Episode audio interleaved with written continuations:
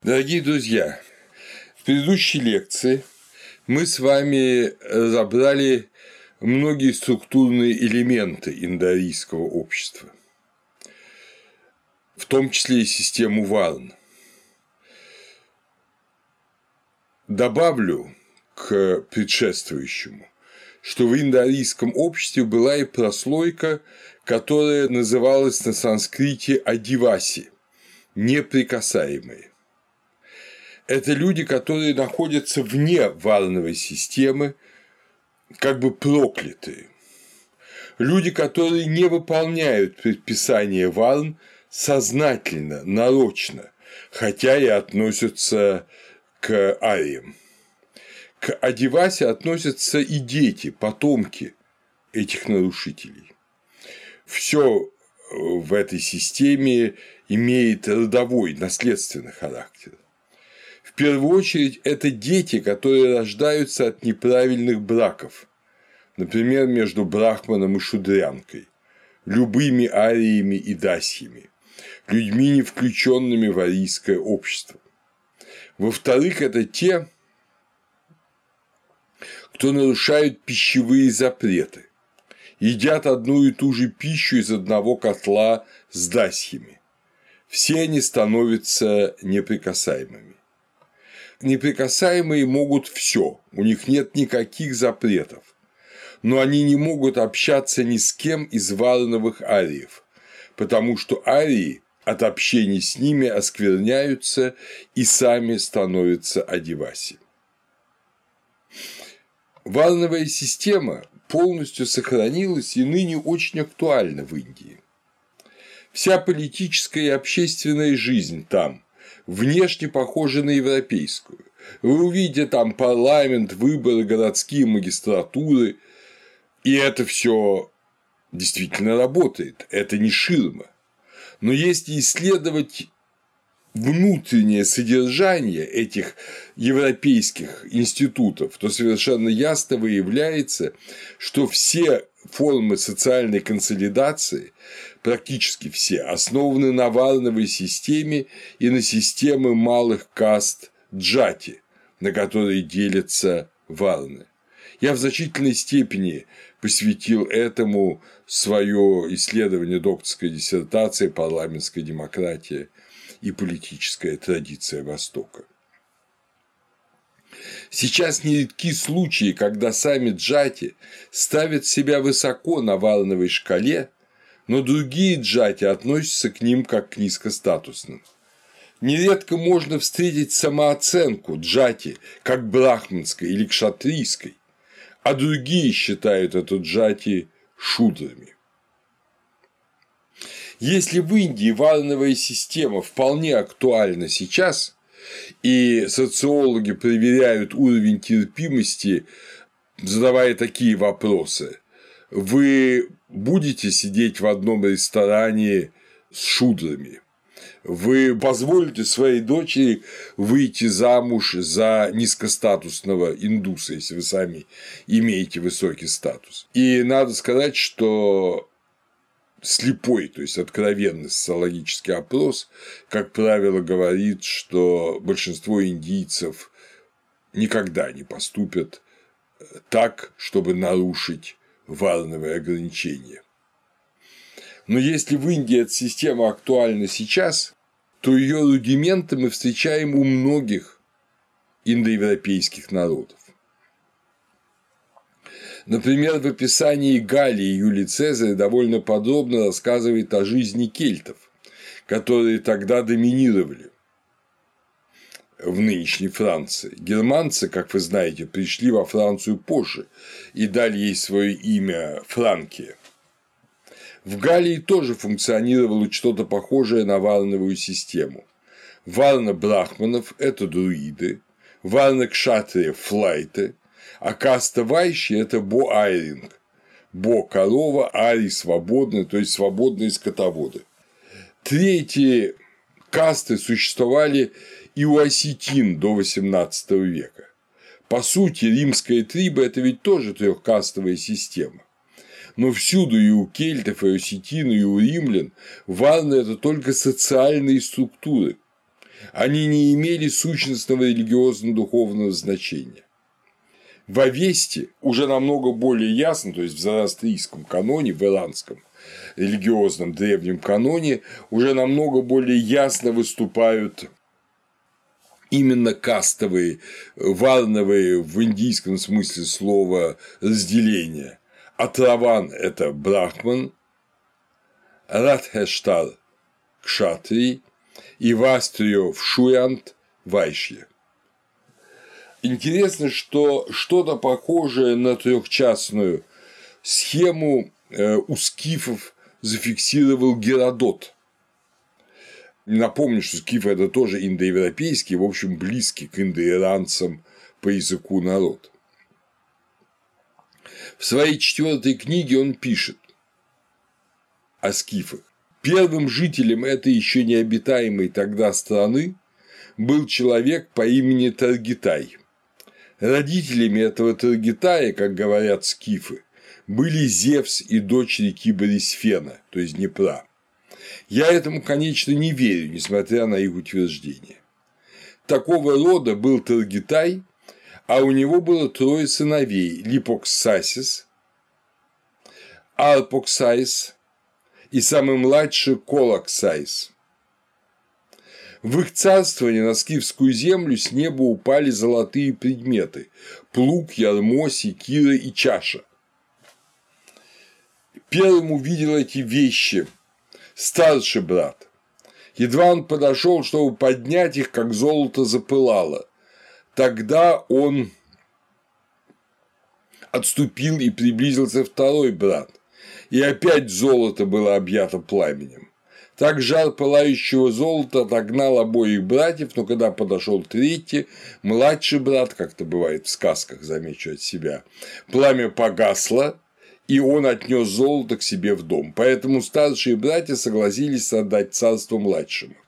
Так вот, от Липоксаиса, как говорят, произошло скифское племя, называемое Авхатами. От среднего брата – племя Катиаров и Траспиев, а от младшего брата царя – племя Паралатов. Все племена вместе называются сколотами, то есть царскими.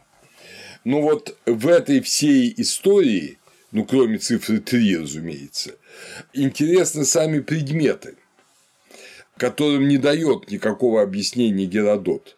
Но очевидно, что плуг и ермо, то есть э, орудие животноводства и земледелия, это вайши, секира – это кшатри, а чаша чаша, как мы скоро узнаем, видимо, для религиозного напитка типа сомы, это принадлежность брахманов. Но об этом у самого Геродота, как я уже повторяю, ни слова. И скифы, которые ему это рассказывали, видимо, сами уже не понимали этой истории. Для них самое важное была царственность. А как раз для древних ариев царственность была совершенно не главным, не важным. Проблема трехчленного деления, которое вот мы видим и у скифов, и у кельтов Галлии, и у осетин, и у римлян. Проблема трехчленного деления была тщательно исследована Жоржем Дюмизилем. Это его так называемая теория трех функций и э, что три функции общества, вот их во многих индоевропейских обществах три варны осуществляют. И в эту же теорию входит и принцип, что каждый бог, опять же, забегая вперед, потому что пока мы о богах э, ведических не говорим, каждый бог, он э, является покровителем особой варны. То есть брах, покровителем брахманов является Варуна, Кшатриев Митра и Индра, и Вайщев – братья Ашвины. Таким образом, общество трехчастно само по себе. Но эта схема э, Дюмизиля, она на самом деле вызывает некоторые сомнения. Хотя в целом это трехчастное деление, мы его сейчас увидим еще в одном аспекте, в целом это трехчастное деление, видимо, справедливо. Дело в том, что у самих греков, ахейских греков, как они нам известно из э, Гомера и Гесиода, уже нет трехчастного деления или вообще не было. И у хетов, которые создали в Малайзии да, хетское государство, хотя сохранились от них письменные тексты, сохранился Богоскёйский архив, тоже там нет ничего, чтобы указывало на трехчастное деление. Возможно, это случайность, что не дошло. Но, скорее всего, мы должны сказать, что это трехчастное деление не было чем-то очень важным. Оно было, но не было доминирующим и важным у индоевропейских народов. И только откровение вет, только появление ведической религии сделала варновую схему действительно сущностной, действительно жесткой и ну, сохраняющейся вот э, в э, Индии до сегодня, несмотря на все изменения, которые претерпели народы Индии в своей истории. Так что что-то подобное трехчастному делению было, Трехчастное деление как жесткая модель – это дань религии. А религия, э, в отличие от э, того, что говорят сами индуисты, что веда – это вечное, веды были всегда, возможно, веда и вечная, как говорится, с точки зрения богословия, вечное не всегда актуализируется во времени.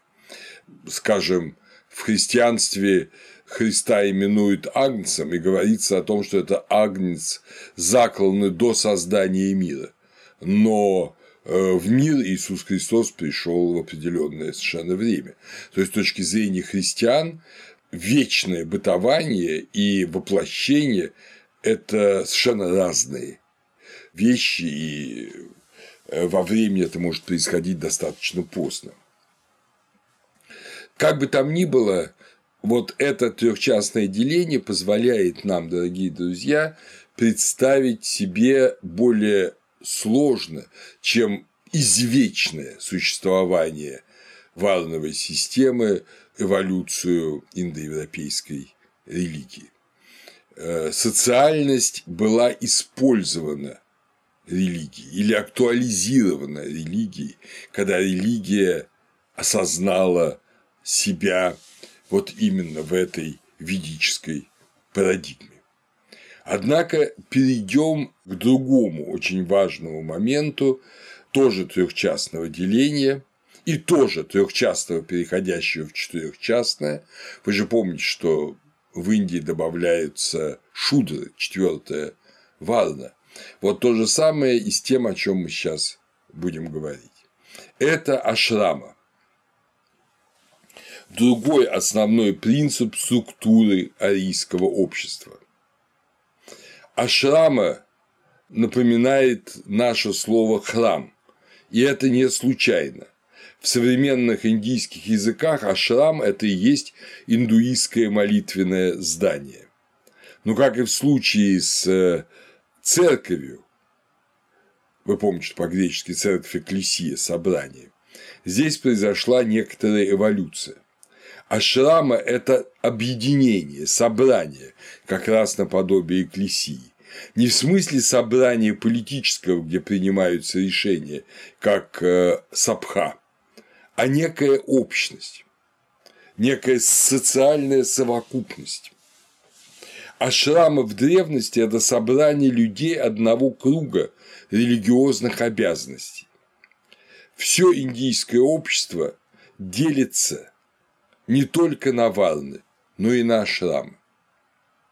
Вот в нашем обществе только ну, физиологический возраст делает человека молодым, средних лет и старым. А в Индии эти э, возрастные группы в первую очередь не возрастные, а они фиксируют определенное отношение в религиозной сфере. И они очень четкие, в отличие от наших. Если варновое деление членит общество вертикально, мы можем сказать, что арийское общество – это некий столб, где высшая каста брахманы, ниже кшатрии, еще ниже вайши и его основание шудры. А деваси вообще они вне этого столба.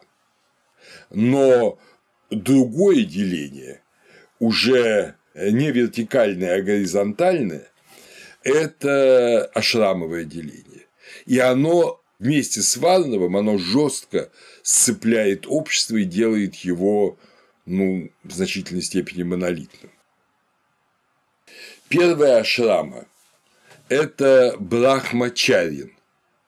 Брахмачарья – это ученик, тот, кто учит законы Брахмана, законы Божьи. Для арийского общества ученик – это очень важная категория. У многих народов вообще нет категории ученичества, особенно у неписьменных народов. Люди взрослеют, начинают вступать в браки, учатся у своих родителей, а потом у сверстников некоторым традициям и правилам жизни общины. И так проходит их ученичество.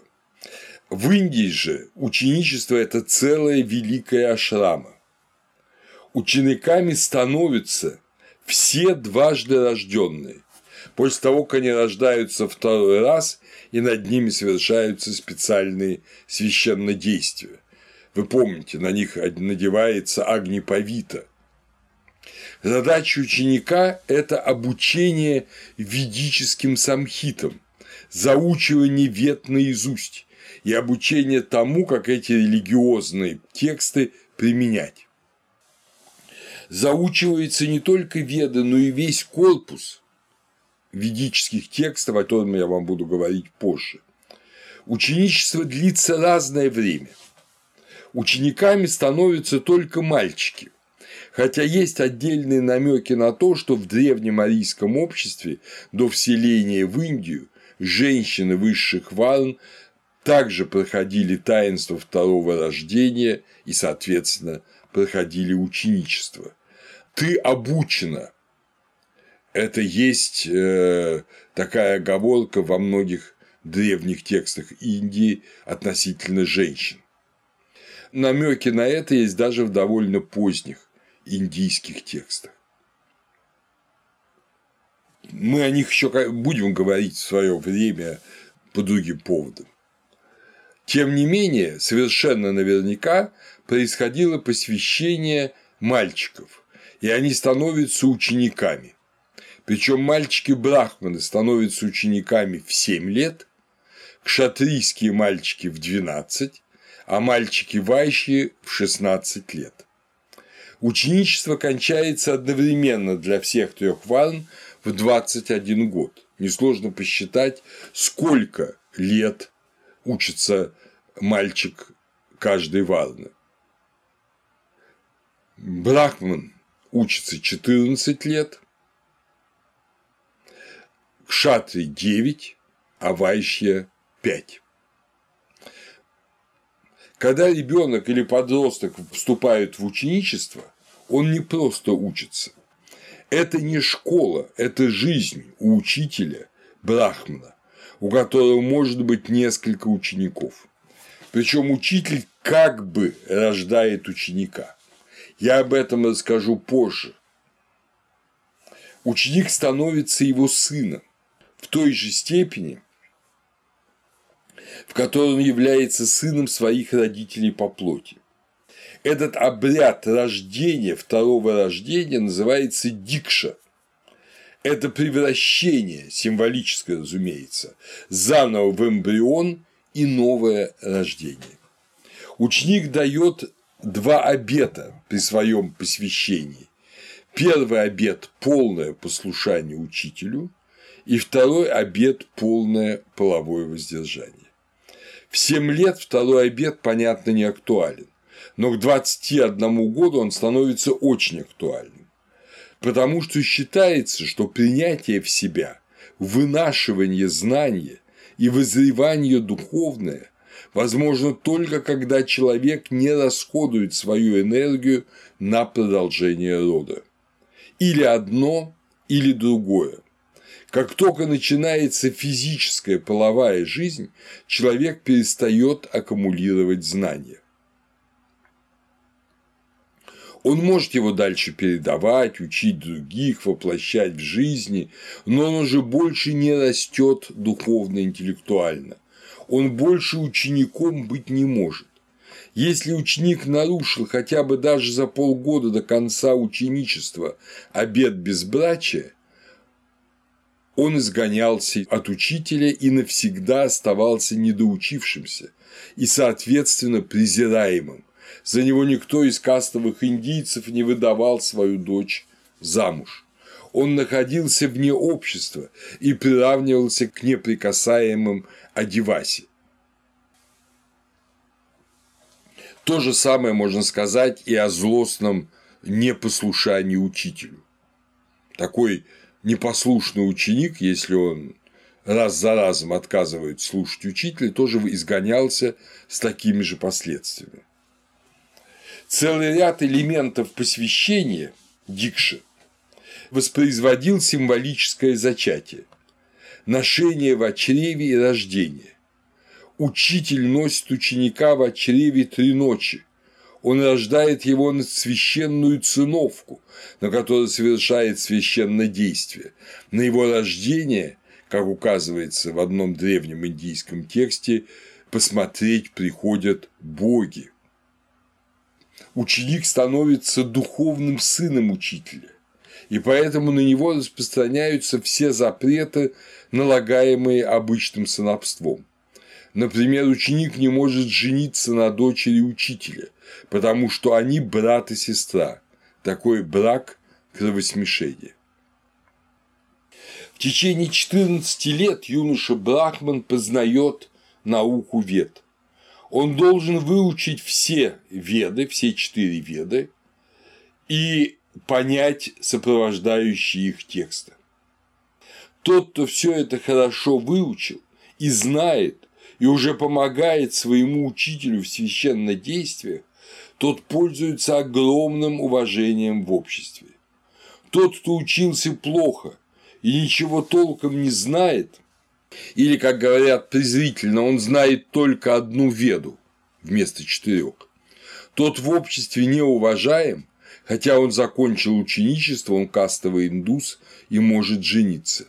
Его не приглашают на священное действие, если он брахман, его не приглашают совершать брахманские обряды.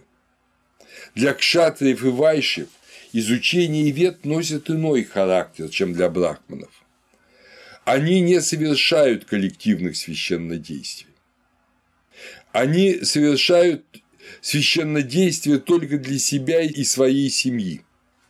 Они должны знать священные гимны и понимать, в чем их смысл, поэтому их обучение короче и не имеет такой большой практической части. Кстати, учителем по традиции не может являться отец, исключения очень редки. Чисто естественная любовь отца к сыну мешает его правильному воспитанию. Обычно учителем является кто-то из родственников – дядя, дедушка или просто уважаемый брахман. После того, как юноша заканчивает обучение, он возвращается в свою деревню. К этому времени родители подыскивают ему невесту, понятно, соответствующего варного статуса. Он женится и переходит в следующую категорию – категорию домохозяев. Это вторая ашрама. На санскрите это грехастхи – глава дома, буквально находящийся в доме. Домохозяевами могут становиться брахманы, кшатры и вайши. Понятно, что шудры тоже имеют свои дома, но ашрамовый статус домохозяина у них отсутствует. Домохозяин имеет свой дом, священный очаг, совершает священное действие, работает, как полагается в его варне. Кто-то воин, кто-то служит царю, кто-то занимается земледелием, кто-то совершает священное действие. При этом в варно-ашрамовой системе, оговорюсь, нет никаких запретов на профессии. Брахман вполне может быть земледельцем, скотоводом, но при этом и совершать священное действие. Если это неудачливый брахман, который плохо учился, то его никто не призывает священно действовать, и он живет только от дел своих рук. Если это очень удачливый брахман, талантливый, духовно одаренный, то у него нет времени заниматься земледелием. Он все свои средства получает от брахманского служения. Также и кшатрий может быть воином или управлять народом на любом уровне. Но если по каким-то причинам он не может этим прокормиться, то он вполне может заниматься сельским хозяйством, может заниматься торговлей, ремеслом. А вот совершать коллективные священнодействия, как Брахман, он не может. Вайще, понятно, занимается тем, чем он занимается, и не может ни управлять государством, ни священно действовать.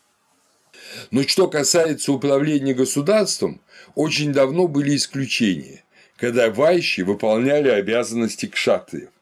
Естественно, когда была серьезная военная опасность, вайщи шли в ополчение и сражались наравне с кшатриями. Поэтому, если они были мужественными и смелыми, они достигали высокого положения. Но формально функции кшатриев вайщам не рекомендовалось исполнять. Важно отметить, что брахмачарья не производит материальные ценности. Он учится, помогает своему хозяину, э, носит воду, колет дрова, но он не считается производителем материальных ценностей. Грехаске – это ашрама, которая производит материальные ценности.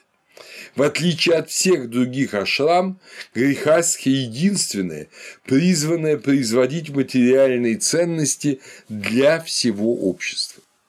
То есть это, если угодно, ашрама служения, причем в значительной степени материального служения.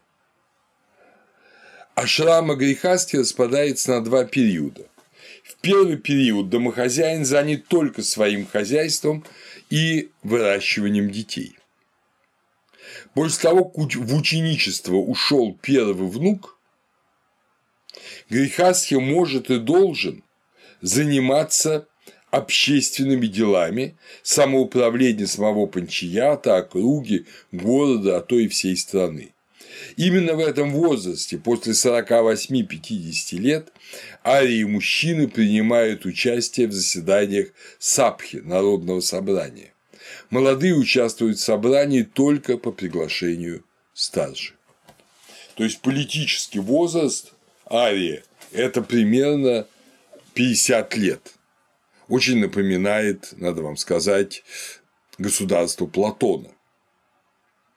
И поэтому даже, как я уже, по-моему, говорил, некоторые ученые считают, что на вот эту утопию, политическую утопию Платона повлияли индийские представления о варно-шрамовой системе. Для Вайщи ашрама домохозяина является последней. Он и умирает домохозяевом. А для кшатриев и брахманов считается позорным умереть грехастхи, умереть домохозяином. Когда из обучения возвращается старший внук,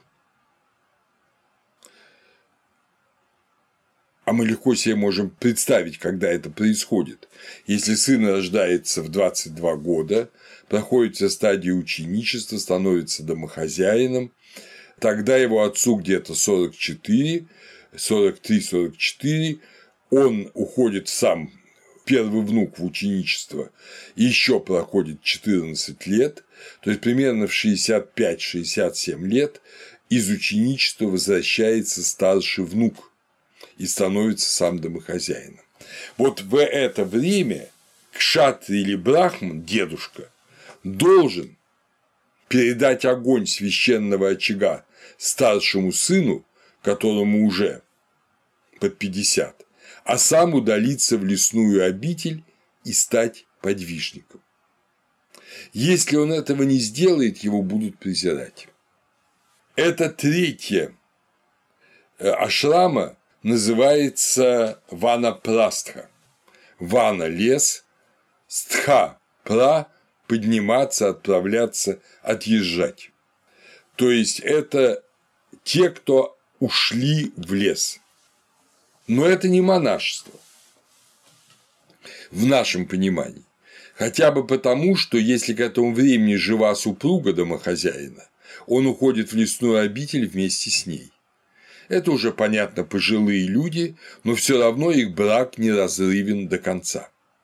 Они живут вместе, обычно в небольших поселениях, рядом с другими ванапрастха.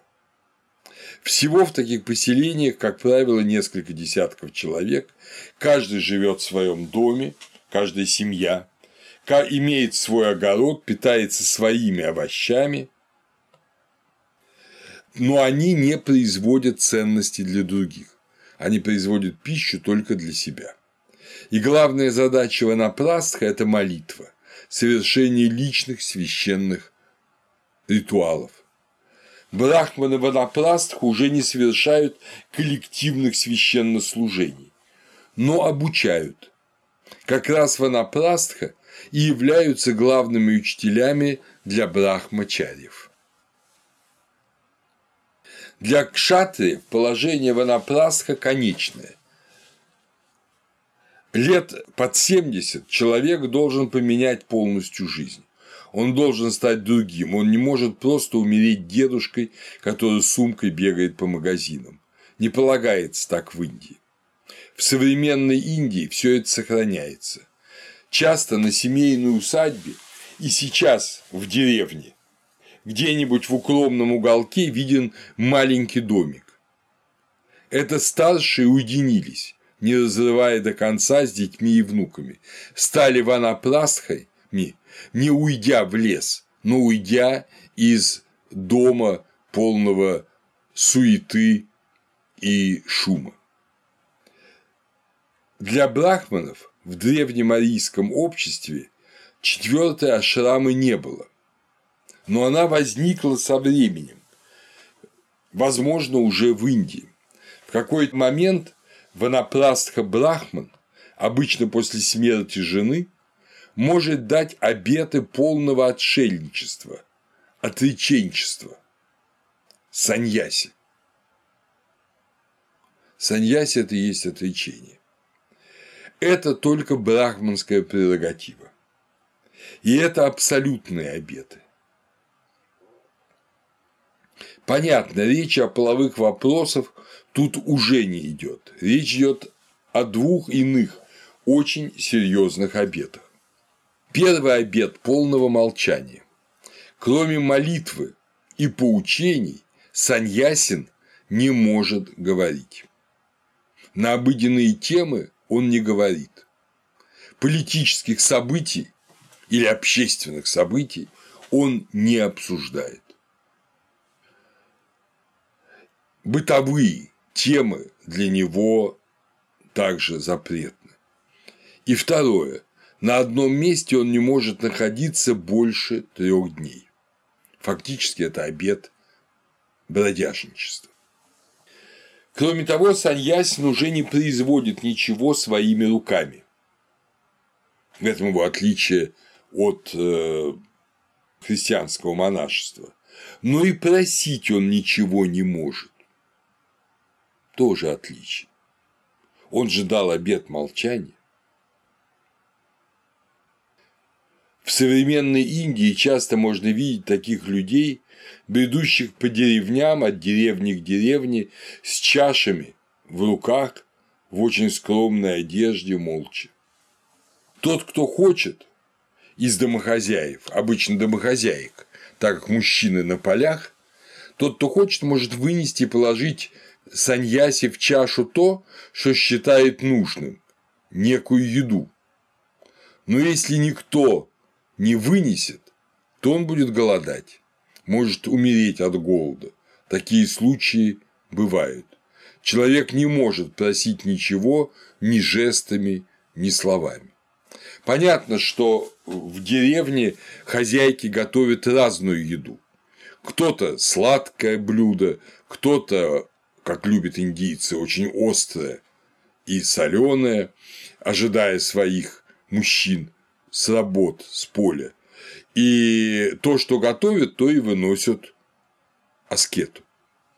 И все это кладут в одну миску. И полагается, что аскет не может есть у них на глазах. Это тоже запрещено.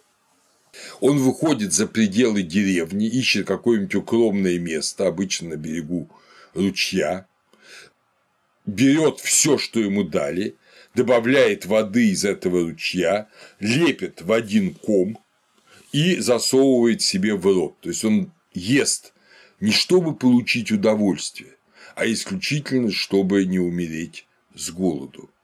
Как раз вот когда и сладкое, и соленое, и эдакое, и другое, все соединяется вместе и разбавляется некипяченой водой, понятно, это очень невкусно. Но это именно есть средство не лакомиться, не потворствовать своему гортанобесию и чревоугодию. Главный смысл саньяси – это полная отданность Богу. Человек уже не принадлежит себе, не ищет ничего своего. Он здесь на земле живет как бы уже и не на земле. У него уже нет ни имущества, ни привычного дома, ни даже крова чужого, которым он может пользоваться достаточно долго. Только в самых крайних случаях, когда разразилась непогода, когда в горах, в Гималаях идет снег или холодный дождь, то обычай позволяет Саньясе дольше оставаться в доме, которым его приняли, чтобы не умереть. Это же старые люди, как правило. Но обычай же требует, что в нормальных условиях он должен покинуть дом пристанищ через три дня. Саньясины, саньясины – желанные духовные наставники для многих грехастхев и даже ванапрастха. Как правило, в современной Индии саньяси посещают своих учеников, живя у них по несколько дней, наставляя, потом направляются к следующим. Такими учителями в современной Индии становятся не только священники, бывшие, но и бывшие министры, члены правительства, депутаты региональных и национального парламента. На паломнических путях Саньяси каждая политическая партия Индии строит свои странноприимные дома для своих саньяси, которые были когда-то членами этой партии, ее, быть может, политическими лидерами. В Индии всех людей сжигают на погребальных кострах. А вот саньяси и младенцев до двух лет предают земле. Считает, что они чисты и не оскверняют землю.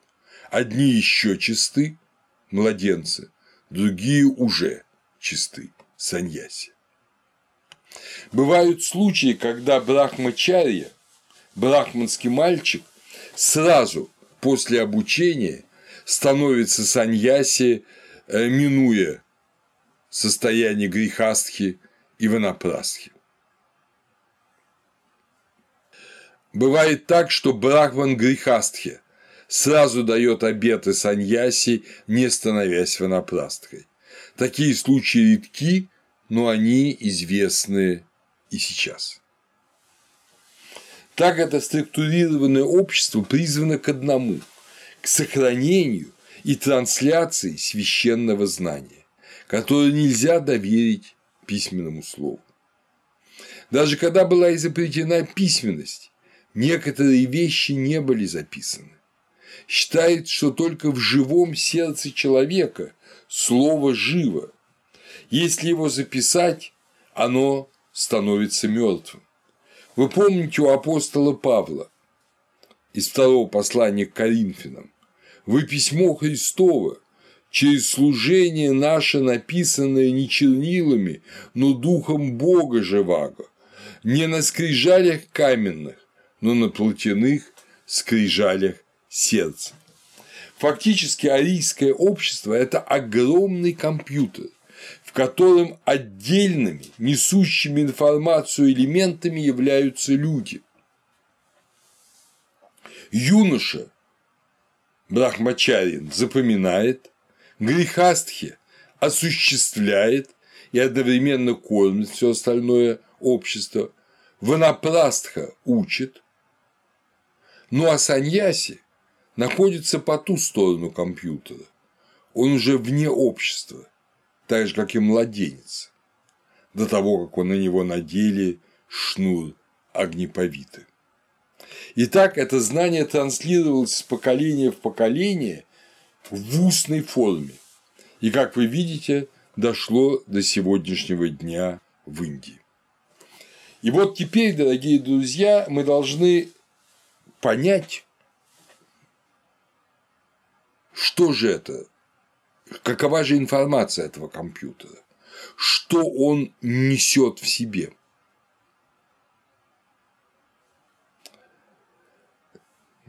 Чтобы понять это, мы должны с вами начать анализ самого знания.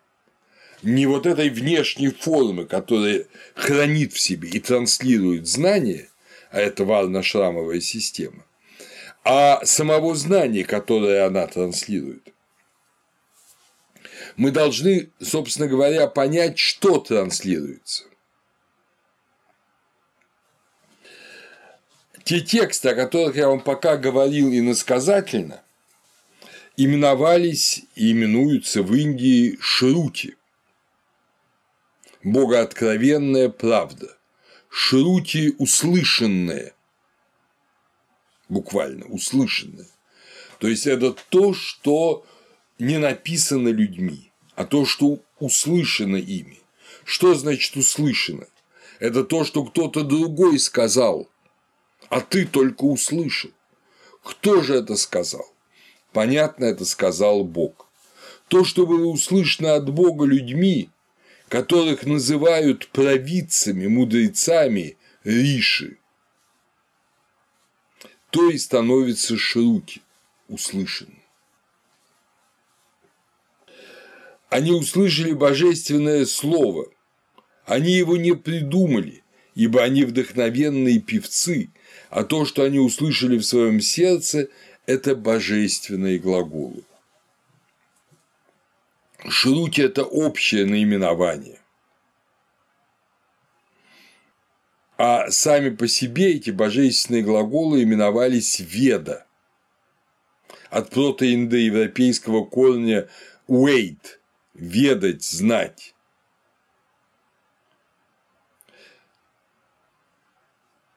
Сверхличное знание вдохновение. Об этом вы можете посмотреть в книге «Индоевропейская лингвистика» Кембридж 2007 год Клексона, Оксфордское введение в протоиндоевропейскую культуру Мэлори и хорошее очень исследование наших ученых Тамаза Валерьяновича Гамкрилидзе, Вячеслава Всеволодовича Иванова, индоевропейский язык и индоевропейцы, изданное в Тбилиси в 1984 году. Веда называют сами индийцы апарушея, нечеловеческое. Пуруша – это человек. А парушея – нечеловеческое. А, как вы понимаете, отрицательная частица. То есть, это не создание людей. Вот это услышанное, но не созданное. Они вечны и не спосланы людям через Риши. Здесь возможна аналогия с Кораном, который тоже не спослан. Именно поэтому ведах-то и нельзя менять ни одной запятой. Так же, как и в Коране нельзя ничего менять. в Ведах упоминаются еще более древние призывания богов не виды, незнаемые, неведомые. Если они и были действительно, то до нас они не дошли. Примечательно, что хотя и с трудом объяснимо, но э, слово «веды» очень близко по звучанию с другим словом праиндоевропейского языка «уэйт» – «волк», а древнеисландское название волка – «витнир». Почему? Это открытый вопрос. Но, возможно, это, это не случайность. Слово «веда» существует, конечно же, и в нашем русском языке, в массе контекстов. Но основное – это глагол «ведать», «знать». Мы же говорим «религия и ведение». Да? А после того, как у нас среди славянских племен древняя ведическая традиция деградировала до крайности, появились слова «ведун», то есть колдун, и ведьма, колдунья. Ведун и ведьма – это те, кто знают. Но после принятия славянами христианства они знают не христианское знание, а вот это древнее знание, причем, возможно, в его магической ну, уже искаженной форме. Веда – это знание не интеллектуальное, не логическое. И мы с этим с вами столкнемся, когда будем читать ведические тексты. Это онтологическое знание, знание действия, которое человека делает из животного богоподобным существом, соучастником божественной жизни. Благодаря знанию вет человек, который является просто говорящим животным, становится богоподобным существом. Вся задача арийского общества была в сохранении и передаче этого божественного знания. Теперь вы понимаете, для чего существовало варно-шрамовое деление. Веды еще связаны с общим индоарийским субстратом, ирано-индийским субстратом. Вот почему мы предполагаем, что они сложились еще до прихода Ария в Индию, но уже после того, как ахейцы ушли в Грецию, а прохеты – в Малую Азию. Многие ритуальные термины у индоариев сходны и в Авесте, и в Индии жрец Хота Заатар, священный напиток Сома Хаома и можно приводить другие примеры. Обычно ученые полагают, что веды сохранили в большей чистоте арийское религиозное миропредставление, чем надстроившаяся над ними в Индии брахманская традиция – брахманизм. Брахманизм многое воспринял из давидических южноазиатских традиций, то есть традиций земли, коренных традиций, в том числе и из традиций Махенджо-Даро Хараппы. А веды несут еще внеиндийский контекст. То знание, которое открыто было до Индии.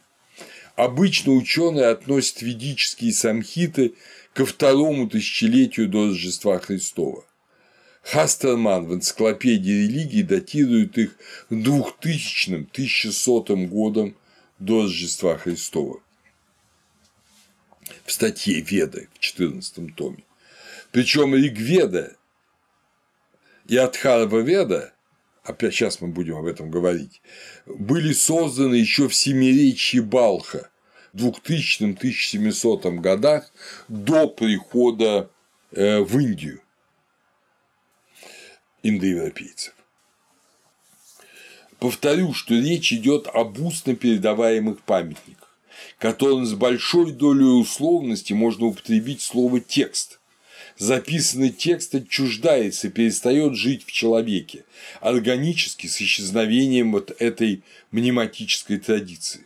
Представьте себе, я уж не говорю о более ранних текстах, там, пирамид или текстах ковчегов, но представьте себе, если бы до нас, европейцев, Илиада и Одиссея, Теогония и труды дни Гесиода дошли бы не в результате рукописей, переводов с византийских рукописей средневековыми монахами этих текстов, а дошли бы непосредственно в устной передаче от сказителя к сказителю, от знатока к знатоку. И у всех этих сказителей Илиада, Одиссея, Космогония, Труды и дни, гомеровские гимны там к той же Диметры, помните пятый гимн, вот они бы не менялись, чтобы сейчас они жили в России, в Соединенных Штатах, в Германии, в Италии точно такими же, какими они когда-то были созданы Гомером и Гесиодом. Это невероятно, да? Что никакой никаких не было переводов, никаких трансляций, никаких лакун, а была живая трансляция устного текста. Мы даже помыслить себе такого не можем. Причем на одном священном языке, в данном случае, ну, древнегреческом, да, и этот древнегреческий язык бы знали все, не только образованные люди, но все люди, которые вот транслируют эту традицию. А именно это ведь ситуация в Индии с ведами и санскритом. Вот что такое институционализированное ученичество, вот что такое брахмачарин, вот каким результатом это привело. Ничего подобного у нас нет. Представляете, дорогие друзья, насколько у нас более ну, уплощенная традиция когда очень немногие вообще эту Илиаду и Одиссею успели прочесть э, серьезно, не по-школьному, глубоко пережить, а уж на родном языке, да и в Греции уже никто на гомеровском языке почти эти памятники не читает. Так что у нас упущенная культура. Даже Евангелие существует в письменном тексте и нам рекомендуется христианам регулярно читать Евангелие, Новый Завет, Библию, а тут это все живет в сознании. Вся Библия, можно сказать, запомнена. Вот что такое мнематическая традиция Индии. И какое это оказывает воздействие на культуру, мы можем себе только ну, представить, наверное, да и то не до конца.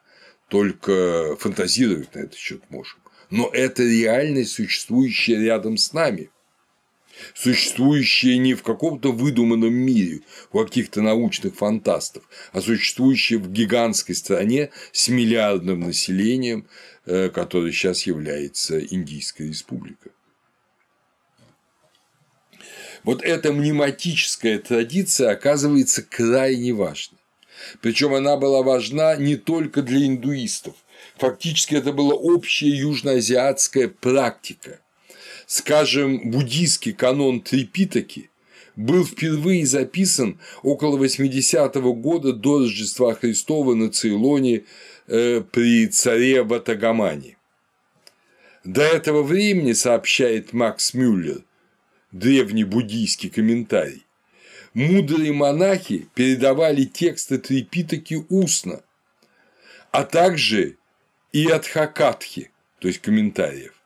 В это время монахи, заметив упадок сущности, собрались и чтобы закон мог сохраниться долгое время, заставили записать его в книгах.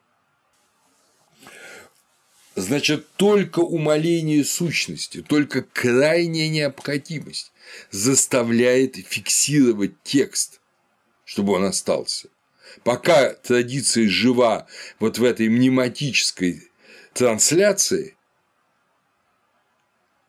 она по-настоящему работает. Вот так считают в Индии. Но я опять же повторюсь, мы это говорили на прошлой лекции, что в Египте, в Месопотамии по всей видимости, была иная традиция, и решились записывать тексты намного раньше, э, в третьем тысячелетии до Рождества Христова в Египте самые священные тексты. В Месопотамии, видимо, все-таки не самые священные. Веда состоит из четырех собраний гимнов. Самхит. Помните, самхит – это собрание. Самое почитаемое и самое древнее – это Ригведа. Риг – вы знаете, что в санскрите есть долгое «и» и краткое «и», соединенное с.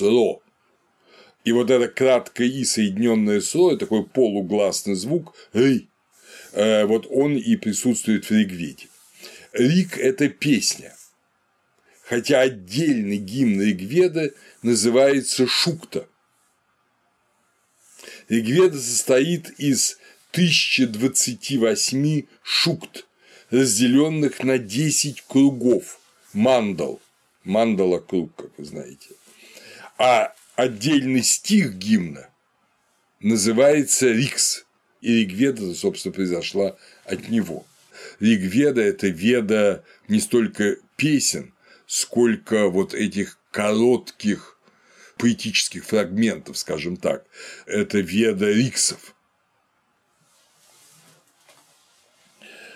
Знаменитый голландский ведолог Франциск Бернард Яков Кейпер, книга которого «Труды по ведийской мифологии» переведена это сборник статей, переведена на русский язык нашими лучшими индологами и является очень хорошим, серьезным пособием по ведической религии. Так вот, Кейпер пишет, нашим древнейшим источником по ведийской религии является Ригведа. Нет оснований сомневаться в том, что этот текст отдален от других ведийских текстов довольно большой хронологической дистанцией. К тому времени, когда возникают другие тексты, Ригведа уже должно быть рассматривалось как канонически по преимуществу текст ведийской религии. Основу Ригведа составляют семейные собрания, то есть это шрути, услышанные как считает предание, в незапамятные времена риши из шести священнических семей. То есть они персональны. Это не какие-то вот риши, о которых мы ничего не можем сказать. Они абсолютно персональны. И эти священнические семьи существовали тысячелетия. Я не знаю, когда прекратилось их существование и прекратилось ли вообще к сегодняшнему дню. Но я назову эти брахманические роды. Это Вишвамитра, Вамадева, Атри, Бхаратаваджа, Грита Самада и Васиштха.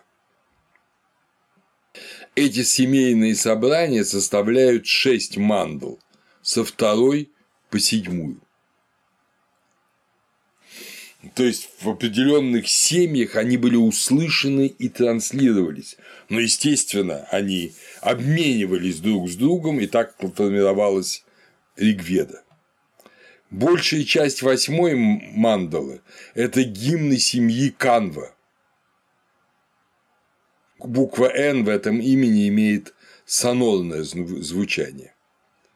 Примечательно, что в первой, как считают самый ранний, и в десятой, самой поздней мандалах Ригведы равное число гимнов по 191. Есть и иные принципы разделения Ригведы, кроме общепринятого, но это, если угодно, школьный принцип разделения.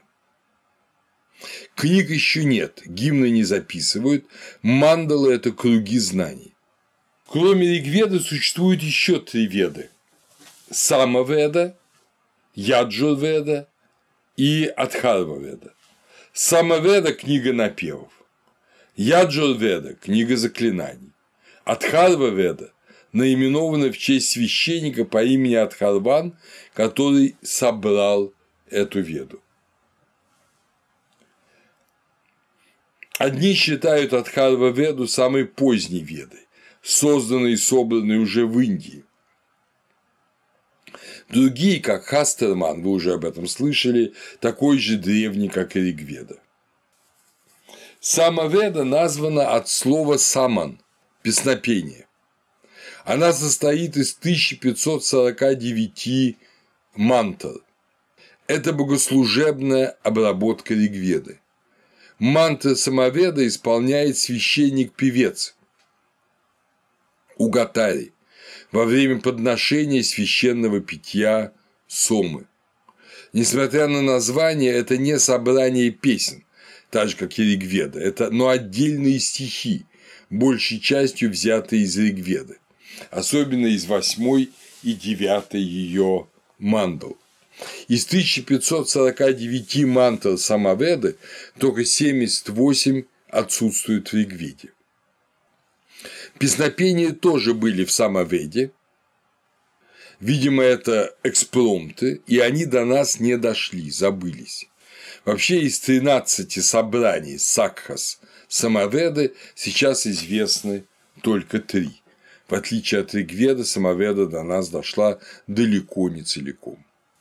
Яджурведа происходит от слова яджус. Яджус – это жертвенная формула.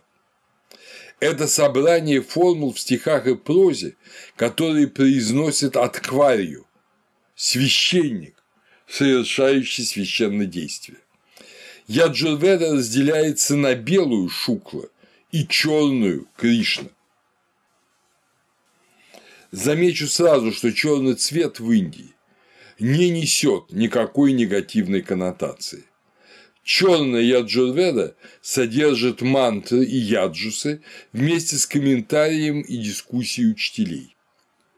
Белая яджурведа – мантры и яджусы, а комментарии и дискуссии выделены в особый обширный свод – Шатапатху Брахману. Шатапатха на санскрите – сто путей. Вы видите, что это звучит даже похоже. Шата – сто, патха – путь. К этому своду мы еще не раз будем возвращаться. Шатапатха Брахмана станет одним из наших любимых текстов во время лекции по индийской религии. Белая Яджурведа стоит из 40 глав от Хайя.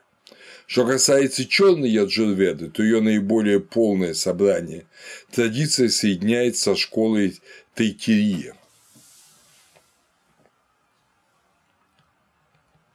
Адхарва Веда – это скорее, как мы бы сказали, требник. Различные гимны к случаям, свадебные, похоронные, венчание на царство, заговор от болезней. Это более поздняя вещь, и язык ее уже другой. Она объединяет в старинной редакции Шаунака 20 собраний Кандас, включающих 730 гимнов.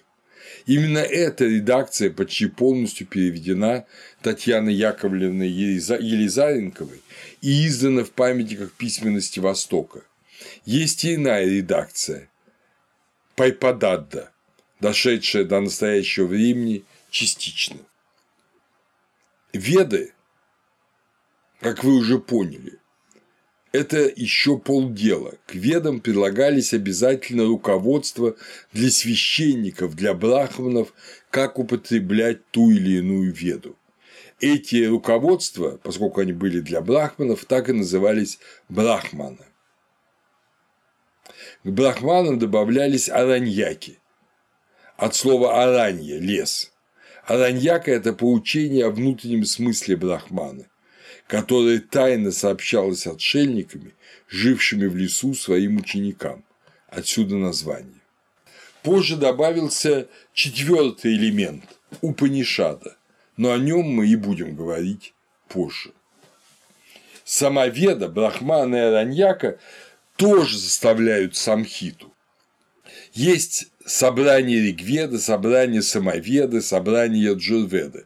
То есть это сама Веда, самхита Веды и все комментирующие ее, объясняющие ее канонические тексты Брахман и Араньяк. Если мы возьмем эти три веды, а к ним Брахманы и Араньяки, то все это вместе получится по объему примерно равным академическому изданию Александра Сергеевича Пушкина. И все это запоминалось на память. Почему надо было запоминать в неизменной форме? Мы уже говорили об элементе магизма, когда боятся изменять нечто, не изменять э, формулы. Но есть и другое объяснение. Дело в том, что это же шрути. Это было то, что открыто богами провидцу. Человеческое порушение может меняться, а нечеловеческое, божественное слово должно быть неизменно. Мы можем молиться разными словами, это от нас исходит молитва. Но Евангелие мы же менять не будем, и Пятикнижие менять не будем потому что это богооткровенное слово, и в нем есть авторство, и божественное, и человеческое. Мы можем интерпретировать тот или иной евангельский текст, но мы не можем просто взять и переписать Евангелие, что-то оттуда убрать, что-то туда вставить. У Веты Брахман автором также считался и Бог, открывший слово, и Риши, Слово это запомнивший, священнический род этот гимн сохранивший. Поэтому тексты эти менять было нельзя, они должны были оставаться такими, какими были открыты. Не дело человеческое их менять, потому что они не от человека исходят. Да и человеческое начало в каждом гимне вполне личное, конкретное, хотя и не всегда известное наверняка. Древнеегипетские тексты исходили от богоподобного человека, а ведические гимны исходили от Бога к человеку. Это другая система сознания. Как же было сохранить эти гимны, эти огромные по объему собрания? Для человека это оказалось возможным как я уже говорил. Для удобства трансляции риши применяли различные мнематические практики. Они на санскрите именуются патхас, викритис. Сложились специальные школы и подшколы сакха в передаче вед. Веды имеют совсем не примитивный поэтический строй. Как писал один из лучших современных исследователей индуизма Хастерман – в энциклопедии Индии.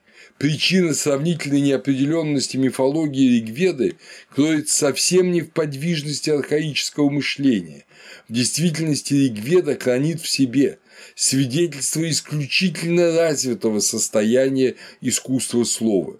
Ригведа работает по принципу намеков, поддающихся различной интерпретации и аллюзий в большей степени, чем по принципу явных утверждений, являя невыраженной внутреннюю связь образов и значений, на которую делаются намеки или отсылки. Это действительно принципиальная особенность ведических текстов, затрудняющая их понимание нами. Кстати говоря, эта тема была очень хорошо исследована индологом Гринцером, вот эта поэтика вет. Мы привыкли к тому, что в тексте сказано то, что в нем сказано. Сказано «не убий», значит «не убий». Сказано «почитай отца и мать», значит «почитай». Ведический текст намного более сложен. Он говорит о божественном. Когда говорится о божественном, смысл надо угадывать. Этот смысл ускользает, и это не случайно. Дело в том, что само божественное непознаваемо, о нем нельзя говорить, как бы сказал греческий богослов, катафатически, то есть в положительных конкретных образах. О нем можно говорить только не это, не это. Это принцип апофатического богословия или отрицательного богословия он известен на уровне самого текста, который скорее заставлял вглядываться между строк, угадывать, узнавать, ощущать непознаваемое, но не с помощью четкого объяснения, когда все становится на свои места, раскладывается по полочкам, а благодаря духовному познанию. Опыт молитвы, опыт священнодействия открывал смысл текста. Гимн становился ясным только в процессе своего употребления. Он не предполагал того, что мы делаем с вами, кабинетного изучения. И то, что язык Ригведа, так же как язык текстов пирамид, исключительно разработан, говорит нам, что или эти тексты действительно богооткровенны, или они в доисторическое время формировались, то есть дописьменное время, формировались постепенно, а не были выдуманы какими-то людьми незадолго до их записи. Сами арии были уверены в том, что ведические тексты богооткровенны, что они не человеческие, что они опорушея. Это услышанное благочестивыми людьми божественное слово. Но поскольку мы не совершаем ведических ритуалов, мы не можем надеяться, что нам эти тексты откроются в процессе священнодействия. Нам придется заняться их анализом. В Индии на религиозно-философских конференциях проводятся и заседания в европейском аналитической форме, но также и в традиционной форме, где все сидят на циновках, а не на стульях, и выступают не один за другим, а тогда, когда на него найдет вдохновение. То есть человек вдруг вскакивает, начинает говорить, потом вскакивает другой. Для европейца такая конференция требует некоторой подготовки. Нам с вами, дорогие друзья, придется для порядка исключить такую форму конференции и все же вести аналитический, аналитический подход к проблеме, э, вести анализ текста, но мы постоянно должны помнить, что этот текст работает иначе, чем мы работаем над ним. Этот текст работает, если угодно, как озарение, открывая не ячейки веревочек, из которых сплетена сеть, а ту реальность, которая видна за сетью благодаря тому, что сеть прозрачна, что сеть имеет отверстие, и через нее виден мир за сетью. Вот этот мир за сетью открывается для индийца, для адепта в использовании вет в священнодействии, домашнем ли или общественном. Нам надо попытаться сохраняя принцип религиоведческой отстраненности, увидеть это же самое путем анализа. Получится ли это? Не знаю, но мы попробуем перейти к этому на следующей лекции, когда мы будем заниматься именно, начнем заниматься именно содержательным смыслом вет.